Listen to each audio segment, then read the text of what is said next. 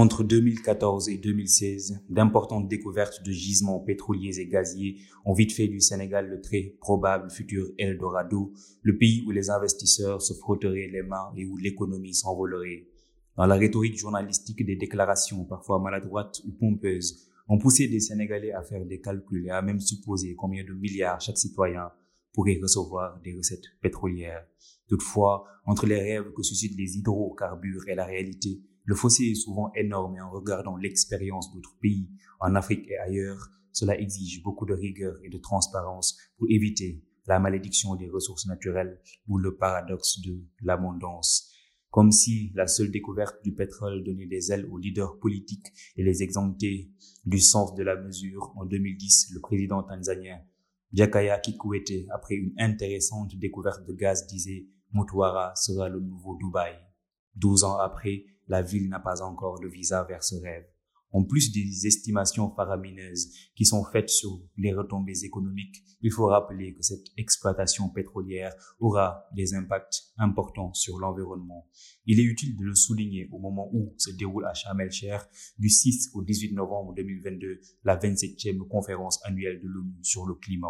En effet, les dégâts peuvent être très considérables pour un pays qui a 700 km de côte et où une bonne partie de la population dépend de l'agriculture et de la pêche. La biodiversité des fonds marins peut être détériorée par les activités offshore et les industries extractives polluent les rivières et les sources d'eau. D'ailleurs, au Sénégal, les pêcheurs s'inquiètent déjà à cause de cette menace. Cela dit, il faut éviter à tout prix le syndrome hollandais qui désigne une situation de déclin de l'industrie et de l'agriculture locale engendrée par l'exploitation et l'exportation de ressources naturelles. Il est donc important de ne pas jeter tous les dés sur ces nouvelles ressources et de comprendre que nous avons des secteurs vitaux comme l'agriculture et la pêche qui tiennent jusque-là notre économie et qu'on doit continuer à valoriser. D'ailleurs, les revenus pétroliers et gaziers du Sénégal devraient rester relativement modestes, inférieurs à 1% du PIB dans l'avenir immédiat et ne devraient pas dépasser 3% du PIB sur la base des projets existants. Pour mettre ce chiffre en perspective, le gouvernement consacre actuellement environ 1% du PIB à la santé, 4,5% du PIB à l'éducation et l'encours total de la dette s'élève à 60% du PIB.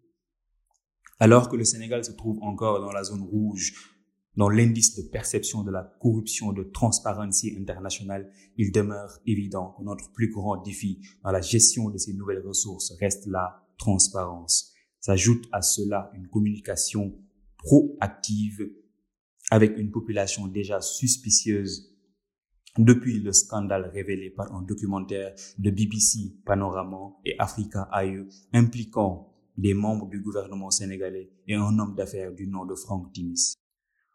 Pour relever le défi de la transparence, il est nécessaire de calmer les enthousiasmes excessifs et d'être réaliste sur les attentes. Les autorités sénégalaises doivent donc communiquer le plus clairement possible sur ces ressources, la taille des projets en cours, les incertitudes et les réels avantages sur l'économie, sans oublier le plan de distribution des recettes prévues. À la prochaine.